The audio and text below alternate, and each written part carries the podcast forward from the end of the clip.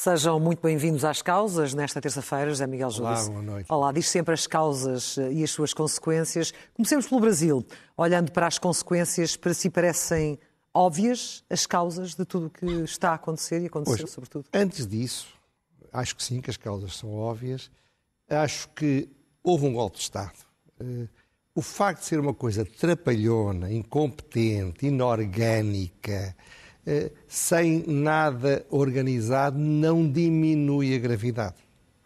E um golpe de Estado é porque um ato de vandalismo na sede do poder político não é um ato de vandalismo num centro comercial. E no Brasil isto ainda é muito mais importante. O Brasil tem uma capital, que é um centro político, criada do zero, Brasília. Tem uma praça lindíssima, chamada Praça dos Três Poderes, que simboliza os três poderes de uma democracia. Portanto, o que foi feito é intolerável. É um ataque à democracia. É um ataque à democracia, um ataque à liberdade. É um fruto de muita acumulação de coisas erradas. Agora, o que é dramático, e temos falado disso tantas vezes, é que se não houver uma mobilização dos moderados, se deixarmos o radicalismo impor-se como o que, o que se combate de um lado e do outro, o resultado são coisas deste tipo. Outros países da América Latina está a acontecer o mesmo do lado da extrema-esquerda. Veja o caso do Peru. E, e- e, portanto, o problema é que isto torna-se cada vez mais endémico. E é gravíssimo. A minha esperança é que o, o Lula, apesar de todas as suas características, perceba que ele tem de quebrar nos 50% que votaram em Bolsonaro, aqueles que votaram no Bolsonaro apenas porque não queriam Lula, daqueles que queriam Bolsonaro mesmo. E isso seguramente não serão mais do que 20% ou 25% ou 15%, pouco importa, muita gente, mas não o suficiente para inviabilizar a democracia. Mas muitas dessas pessoas que votaram em Bolsonaro manifestaram-se contra Sim, eh, claro. esta ação. Isto pode, de alguma forma, antever o fim do bolsonarismo tal como o conhecemos? Ora bem, Um bocadinho à imagem do que aconteceu com Trump na América. Um, um grupo de extrema-esquerda ou um grupo de extrema-direita não precisa de ser maioritário. Os bolsonaristas têm em si próprios a lógica radical extremista para se manterem vivos. O que é preciso é que eles não tenham os instrumentos para fazerem muito mal. Haverá sempre radicais, haverá sempre extremistas nas sociedades. É preciso é que sejam de alguma forma isolados e que não nos equivoquemos. Veja-se o caso do Chega e eu sou completamente insuspeito. O Chega foi inequívoco na- na- no ataque a, este, a que isto, o que isto aconteceu. E manifestamente em Portugal não há nenhum partido, nem, há, nem os tipos mais radicais de esquerda, nem os mais radicais de direita, queiram fazer isto. Mas inequívoco, mas nas palavras escolhidas, compreendemos a vossa dor, compreendemos a vossa Mas, mas é, é- é da zona dele, não se esqueça. Eu, eu estou para ver, eh, na extrema-esquerda, dizerem o mesmo do que se faz por esse mundo fora de situações semelhantes. Mas isso pouco importa. O que importa é que há agora uma grande oportunidade para que os moderados no Brasil Se afirmem. Se afirmem. E isto foi talvez um, esperemos que foi, que tenha sido um momento de acordar. Vamos ver. Vamos ver, vamos aguardar. Ora, na política nacional tivemos mais uma semana hum, de algum sobressalto, chamemos-lhe assim, para o governo. Já estamos, com, com um presidente, rescaldo. com um presidente mais exigente, com um menos tolerante a erros. Concorda com essa análise que muitos têm feito? Eu acho que o mais importante, e usando uma expressão antiga, muito divertida, esta crise demonstra que Marcelo está nas suas sete quintas. Isto não quer dizer que ele tenha encontrado uma estratégia, um desígnio, não é isso que eu estou a dizer. Estou a dizer é que ele se agiganta nestas situações de crise política, porque é uma coisa que ele conhece muito bem. Que ao de 40 anos influenciou e ajudou a que evoluíssem num sentido ou noutro.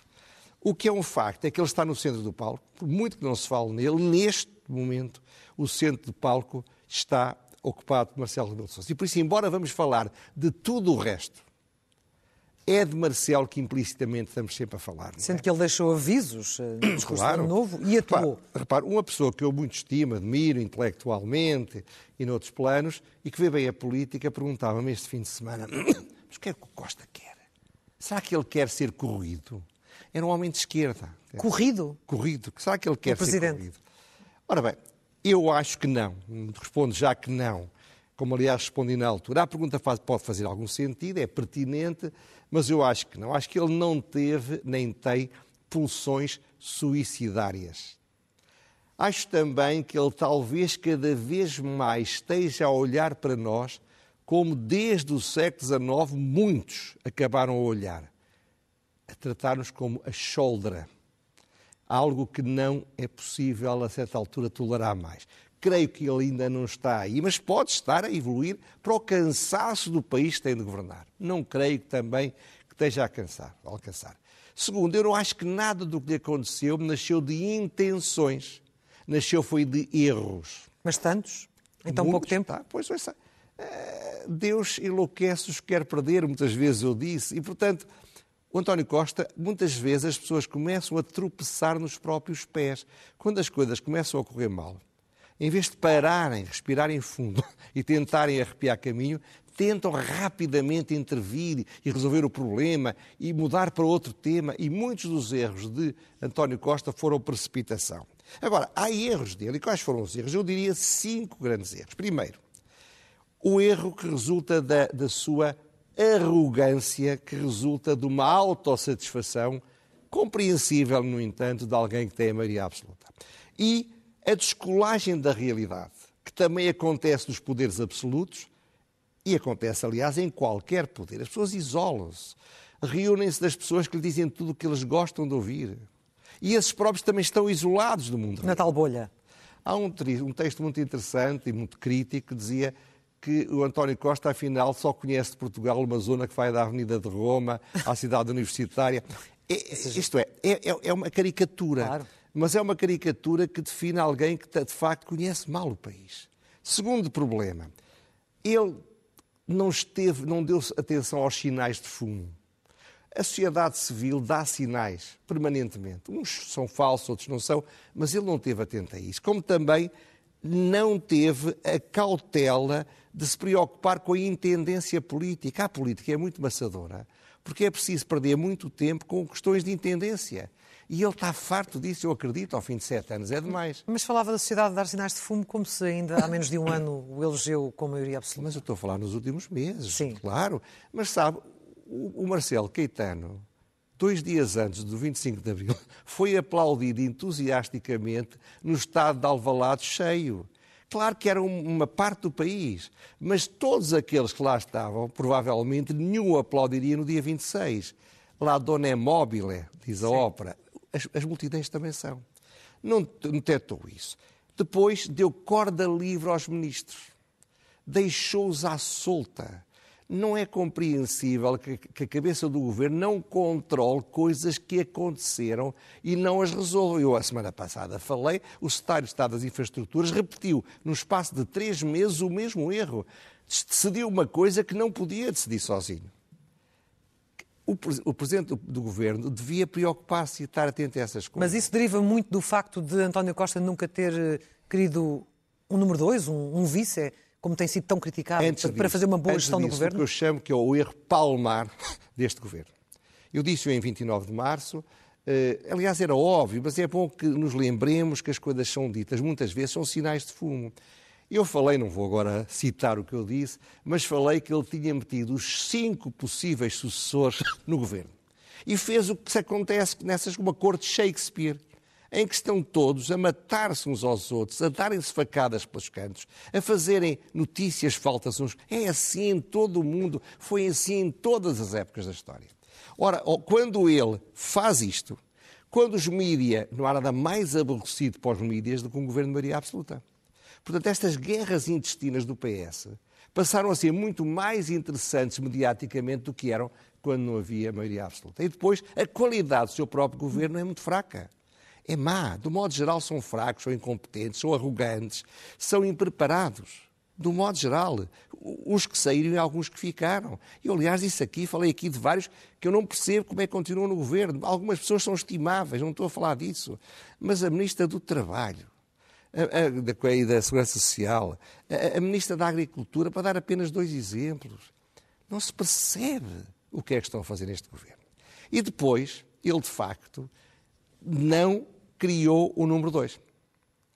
E, e, e, se ele estava desinteressado em tendência, se ele não tem paciência para estar a controlar os ministérios um a um, então devia ter alguém com peso político ao Tinha seu um secretário lado. de Estado adjunto que acabou também por sair, Mas, não é? mas, mas o irmão da Ana Catarina Mendes vai ser ouvido sequer pelos, pelos, pelos tubarões que querem ser sucessores do, do, Hum. do- do António Costa. Não lhe vou ligar coisa nenhuma. Aquilo é um tipo que trata das minudências, mas não é um verdadeiro número dois temido pelos outros. Mas quando ele tem lá cinco e põe um deles como número dois, os outros quatro, a última coisa que querem, também disse isso na altura, é dar poder a um rival. Portanto, isto são erros, erros corrigíveis. E o erro principal, o pior de todos. Talvez eu até tenha contribuído um bocadinho para isso, na modéstia dos meus comentários, quando disse que o Marcelo Rebelo de Sousa estava condenado a apostar na estabilidade e ir até ao fim com o Marcelo Rebelo de Sousa. Se calhar o, o António Costa, peço desculpa, o António Costa convenceu-se que tinha o Marcelo no bolso. Sim. E se não cometesse erros, tinha. Só que o Marcelo é um fino comentador, é o melhor comentador do século XX e do século XXI. E hoje em dia, além de ser o melhor, tem os instrumentos que ser Presidente da República lhe dá. Portanto, ele, como é muito fino, percebeu imediatamente a, a importância política desta crise. E em vez de se fechar e tentar passar uma esponja para que não se falasse disso, como fez outras vezes, percebeu que havia aqui um risco de ir ele arrastado. E então reagiu. E ao reagir, ele definiu e comandou o tempo político. Ele, de certa forma, rebentou com vários ministros. E desautorizou o próprio António Costa na Claro que última saída da É Secretária de claro que foi o melhor ajuda que ele podia ter dado. Porque se isto, melhor? Porque se isto não tivesse acontecido, se aqueles ministros não tivessem ido embora, se se arranjasse uma solução de paz podre, que era aquilo que manifestamente o António Costa preferiria, a situação não acabava mais. E ia cada vez mais rebentar com o Primeiro-Ministro. Portanto, eu acho. Mas a acho questão, sincero- oh, José Miguel, é que a questão ainda não acabou, por muito que o Primeiro-Ministro e o Governo e o PS digam que este é um caso encerrado, Eu vai haver acho- audições a parlamentares e há muita coisa ainda por Sim, explicar, claro, não é? Sim, claro que há isso tudo, é verdade. Mas eu diria que, vou usar outra vez uma expressão popular, Diga. tudo dantes, tudo como dantes no quartel-geral em Abrantes. Isto é, eu olho agora, agora esquecemos o que esteve a passar. Vamos ver as coisas fundamentais, as coisas essenciais. Que as coisas essenciais podem desaparecer durante uns dias, durante umas semanas, mas voltam sempre à superfície. E naquilo que são as coisas fundamentais, não há problema nenhum, não há crise nenhuma. Primeiro, o Marcelo Rebelo Sousa quer estabilidade. Vai fazer tudo o que é possível para fazer, agora que já mostrou poder, para contribuir para a pacificação e a serenidade. Então está a fazer bluff? Não, Nos está- avisos? Dê-lhe tempo, não pode ser de um dia para o outro, mas eu estou a falar, pensando no ano, no ano 2023, ele quer estabilidade. Segundo, há uma maioria absoluta, santo Deus. A- a- a- Claro. o, o facto do Pedro Nuno Santos estar com cara de pau quando o, o António Costa o foi cumprimentar, e o António Costa estava tão nervoso que até lhe fez uma festinha na cara, que é uma coisa que não se faz habitualmente nestes sítios. Uma espécie de valânima, Pois, mas o outro era uma com cara fechada. Portanto, eh, o- dentro do PS eh, nasceu a oposição de Sua Majestade, mas a maioria não vai quebrar. Um governo com maioria absoluta pode fazer quase tudo o que Napoleão dizia que se podia fazer com as baionetas, que era, como se sabe, fazer tudo com elas, exce- exceto sentarem-se em cima delas. Claro. Ora bem, portanto, há uma maioria absoluta. Terceiro, os fundamentais macroeconómicos e macrofinanceiros, apesar de todos os problemas que são reais, apesar de tudo, não são muito maus. Isto é, nós temos inflação, com certeza, temos alguma carestia, com certeza, temos enormes dificuldades das pessoas mais desfavorecidas, com certeza. Temos muito mal-estar e descontentamento, sem dúvida. Mas não estamos numa situação de ruptura financeira, não estamos numa situação em que não conseguimos ter crédito, não estamos numa situação em que não haja a possibilidade de algum crescimento. Portanto, este fundamental está bem, está basicamente bem. Depois, as oposições à direita não estão ainda preparadas, nem estarão tão breve para serem uma alternativa. Portanto, os fundamentais do caso. Se não se continuarem a fazer este tipo de asneiras, é evidente que as pequenas coisas acumuladas muitas vezes tornam-se grandes coisas. Portanto, o António Costa que se cuide, ele tem de aprender com esta lição. Mas se ele aprender, ele é inteligente, eu estou convencido que é verdade o que eu disse ao princípio deste capítulo, digamos assim. Tudo como dantes. Acha mesmo? No quartel da Branca. Acha mesmo que depois disto não tudo Não vai haver... Podemos ter uma situação de, de tudo como dantes, quartel-general em Abrantes? Vamos ter, vamos. Não, não temos um primeiro-ministro mais fragilizado, Claro, um governo, sem- como muitos dizem, em degradação. com O que certeza. é que é possível a António Costa, Tudo- neste momento, fazer Já- para reverter já, esta já situação? vamos falar do que eu acho que é o problema mais grave. Quando eu digo tudo como dantes com a Natália Brantes, é que não vai haver dissolução, não vai haver demissão, não vai haver uma grande crise política. É disso que estou a falar agora. sim. O que é mais grave, e sobretudo do ponto de vista do interesse nacional, é outra coisa que eu vou falar agora. O qual é, é o que eu chamo o fim da inocência do governo. Isto é, até aqui, a idade da inocência, podia-se dizer que era o que se passava. Era, era o que costuma-se chamar o, o estado de graça. As pessoas achavam, e com alguma razão, que ou António Costa era apoiado pelos deuses, ou tinha muita sorte. Tudo lhe corria bem. Até ganhou a maioria absoluta ao fim de seis anos, que diabo, não é fácil. Portanto, isto acabou. Os sinais que temos agora são de que o país, neste momento, já não acredita, já não tem tanta confiança. E nessa medida você tem toda a razão, António Costa está fragilizado. Mas está fragilizado porquê? Porque não pode fazer reformas. Não pode. Ele, quando vai Não enfrentar. pode ou não quer? Não, lá ver. Isso é a grande discussão. Mas ele, algumas queria fazer. Veja o caso da educação. Eles queriam fazer uma reforma. E eu estou a falar, por exemplo, citando o Alexandre Homem de Cristo, que é das pessoas que sobre a educação vale a pena ser lido. Ele escreve no Observador. Escreveu um texto muito importante sobre a, regionalização da contratação, digamos assim, do sistema de recrutamento. Ora bem, ele disse, sem flexibilidade na contratação, as redes de ensino público pode colapsar. O modelo português centralizado é uma exceção da Europa, não é assim em lado nenhum. E as escolas são todas diferentes umas das outras e não podem ser tratadas como se fossem todas iguais.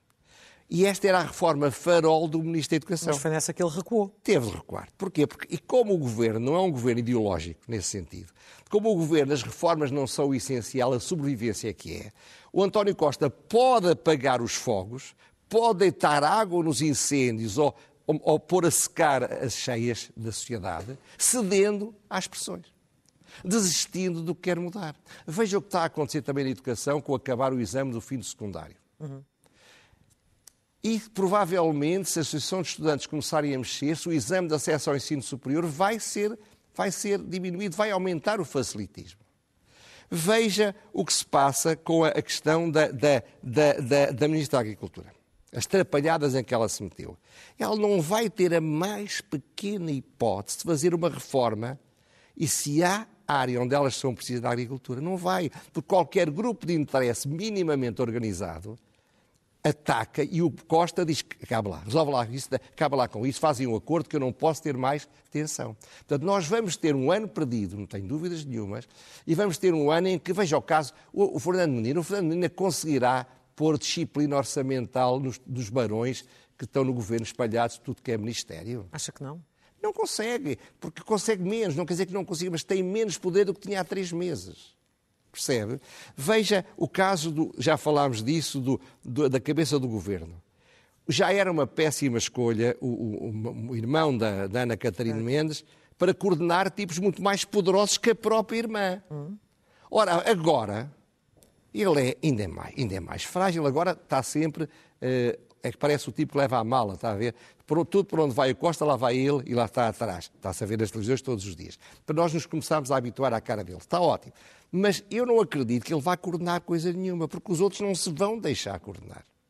Portanto, o governo está mais frágil, o governo está mais inseguro, o governo está com mais medo e a maioria absoluta está-se a desperdiçar. Isso É uma contradição nos termos, eh, ser Não, isso e ser também um governo de maioria absoluta, sendo numa fase em que, como disse há pouco, a, a direita, até foi a análise feita pelo Presidente da República, ainda não está, não está no momento certo, não É está evidente. preparada para a- a- a- a- a direita estava naquela fase, quem gosta de futebol, a fase antes da época começar. Uma fase de treinos, fazem-se uns jogos com, com equipes mais fracas para, para começar a, a desenvolver as musculaturas e, as- e as- e as- e acabar com as gorduras que as férias criaram. Normal, Ora, é, governo é maioria, normalíssimo. não é? Portanto, neste momento, os três partidos da direita, o CDS neste momento não está na Assembleia, estão em fases muito diferentes. O Chega está com muita cautela apenas a tentar beneficiar de todos os erros. Ainda hoje, esta história do, do, de ser eh, detido o Presidente da Câmara de Espinho e, aparentemente, o anterior, que é o Vice-Presidente do Grupo Parlamentar do PSD,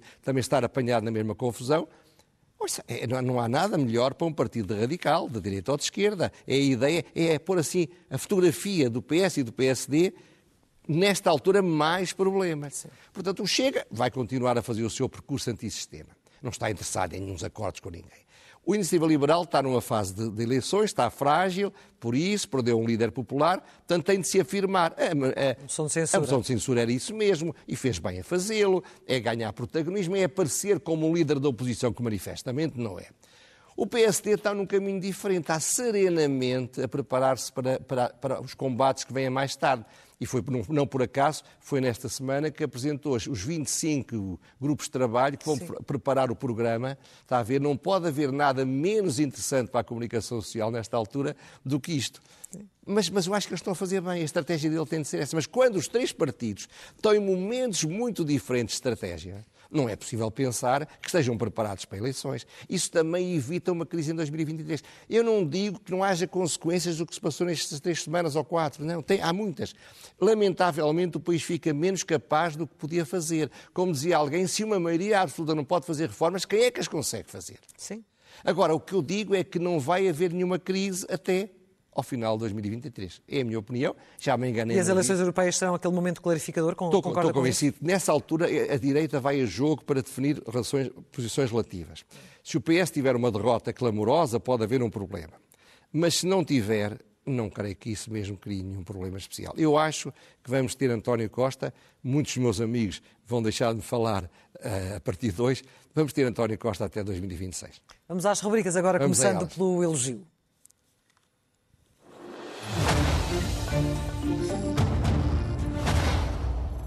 E que é? É o Expresso. Eu tenho de dizer que sou colaborador do Expresso e tenho relações amistosas com o Francisco Balsemão há mais de 40 anos. Isto registado, eu acho que ele merece o elogio. Temos ali a, a belíssima capa Broadsheet, que era como ela começou, grande, grande, grande jornal grande. no meu tempo. Porque o, o, o que é que o Expresso merece o elogio? Fundamentalmente porque antes de, do 25 de Abril, na ditadura, do 25, eh, na ditadura pré-25 de Abril, e na ditadura de versão marxista que se seguiu com os militares, esteve sempre do lado da liberdade e do lado do pluralismo. Nunca se deu. E isto eu acho que é algo que nem toda a gente se pode gabar. Portanto, merece o elogio. Ler é o melhor remédio.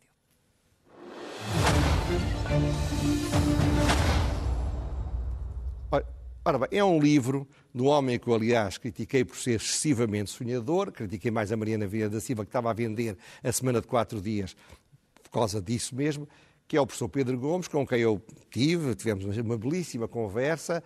Ele ofereceu-me um livro dele, que é Sexta-feira ou No Sábado, que mesmo pessoas menos sonhadoras, como eu, que já estou velho para ser grande sonhador, eh, admiro que ele seja um sonhador. E é um sonhador sensato, é, apesar de tudo, e o livro merece ser lido quer por aqueles que duvidam, quer por aqueles que acham bem. Porque o debate político, ideológico e cultural faz assim. Segue-se a pergunta sem resposta. Ora bem, o Expresso, de que estávamos a falar, fez a manchete dizendo Marcelo dá um ano a Costa para salvar a legislatura. Ora bem, a Ângela Silva não faz fretes, é uma grande profissional e, portanto, ou o Marcelo disse isto, ou o Marcelo deu a entender isto claramente.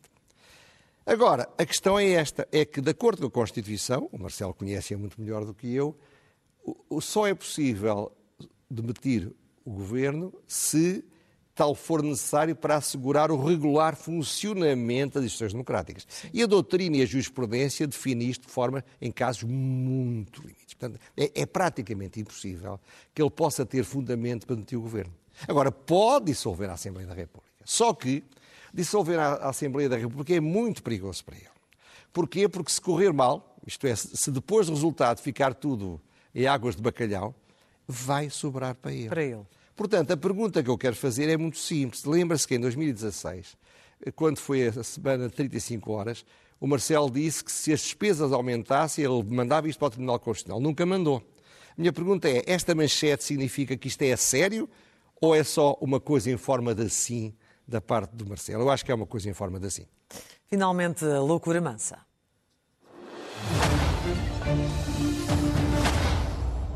A loucura mansa tem a ver com esta coisa extraordinária do chamado vetting. Valha-me Deus. Toda a gente entrou nessa fantasia de dar ideias. Isto é muito simples. Do mecanismo de escrutínio do, dos governantes? Era, era, era o doutor António Costa estabelecer uma lista de 50 perguntas, um tipo incompetente a fazê-las e perguntar a cada um dos membros do governo, e já agora de quadros importantes do Estado, para responderem a 50 perguntas que têm a ver com questões jurídicas, questões éticas e questões políticas. E ficava registado o que é que aquele senhor tinha dito. E se aquele senhor, dizendo isso, tivesse ocultado gravemente, então teria a consequência, mas a penalização para o governo era menor.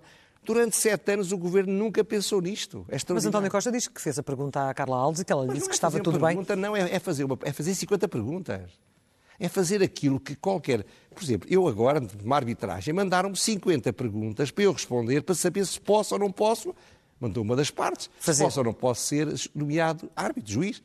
Isto acontece em todo o mundo. Porquê que Agora estamos a discutir os métodos. Qual métodos? Façam as perguntinhas, organizem-se internamente. O modelo já está nas mãos do uh, Presidente da República. António Costa vai é explicá-lo amanhã. Para, ele queria amanhã saberemos. Cima, queria tirar para cima do Marcelo a responsabilidade, que o Marcelo está, não, não, não, não aceitou, como é natural. Amanhã saberemos que, que modelo é este proposto por António Costa. Muito obrigada, José Miguel. Obrigado. Eu até para a semana. Até à próxima terça-feira. Segue-se agora uh, um intervalo e depois Ana Patrícia Carvalho está de regresso na edição da noite. Boa noite. Thank you.